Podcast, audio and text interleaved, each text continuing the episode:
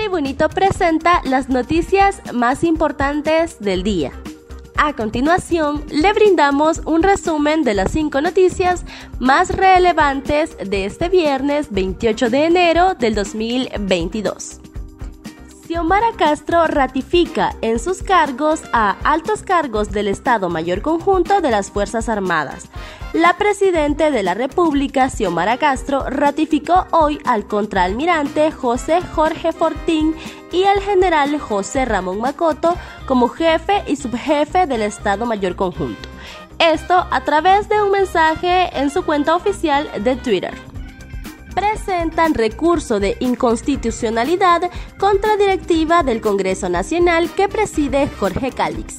El abogado José Luis Lagos presentó este viernes un recurso de inconstitucionalidad en la Corte Suprema de Justicia contra la directiva del Congreso Nacional presidida por el diputado Jorge Cálix el recurso indica que la Junta Directiva Provisional que encabezó Calix y que fue juramentada el pasado 21 de enero del año en curso violenta la Constitución de la República y el procedimiento de la Ley Orgánica del Congreso Nacional presentan recurso de inconstitucionalidad en contra del directiva de Luis Redondo.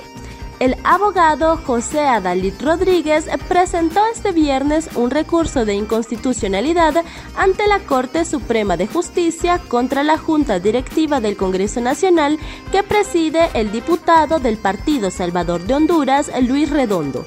Rodríguez aseguró que la directiva de Redondo fue electa de forma arbitraria e inconstitucional, violentando y usurpando las atribuciones constitucionales exclusivas de la Junta Directiva en propiedad legalmente constituida.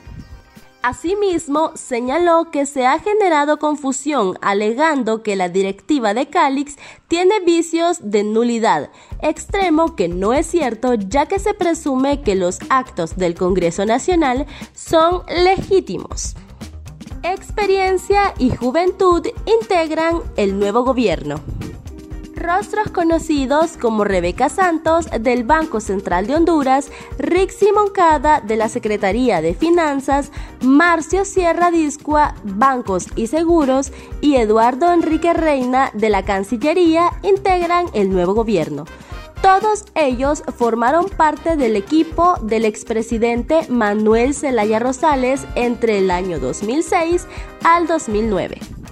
En el otro extremo están jóvenes profesionales como Lucky Medina de Ambiente, Marlon Ochoa de Rentas, José Cardona de CEDIS y José Manuel Zelaya en la Secretaría de Defensa que no han tenido participación en la administración pública, pero con una notable reputación en su partido. En el caso de Zelaya, ha sido cuestionado para ocupar el cargo, ya que es hijo del diputado Carlos Zelaya, hermano del expresidente Zelaya y cuñado de la mandataria. La Constitución prohíbe ser ministro a los parientes de la Presidente hasta el cuarto grado de consanguinidad y segundo de afinidad. La mandataria ha nombrado además como su secretario privado a su hijo mayor, Héctor Manuel Zelaya, cerrando así el artículo familiar en el gobierno, al que se une su hija, la diputada Hortensia Zelaya, conocida cariñosamente como la Pichu. Aplicarán a niños más de 3 millones de vacunas contra la COVID-19.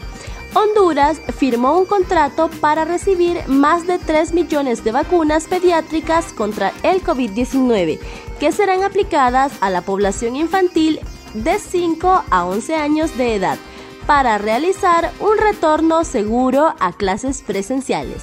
La Secretaría de Salud CESAL tiene ya en su poder 108 mil dosis de la vacuna pediátrica, con la que se podrá inocular a 54 mil menores en la primera fase, que comprende a menores de 11 años.